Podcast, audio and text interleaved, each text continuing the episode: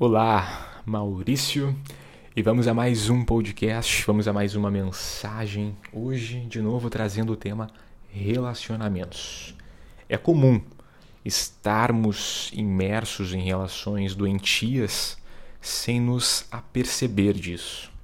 Infelizmente, a ânsia pelo fazer dar certo, que não raro decorre da projeção no outro da razão da própria existência, funciona como uma cegueira deliberada. Te peço, cuidado com o que você anseia desesperadamente.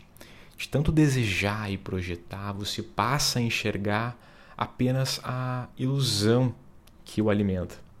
A realidade é distorcida para se adequar ao que você gostaria que fosse, mas sabe que na verdade não é.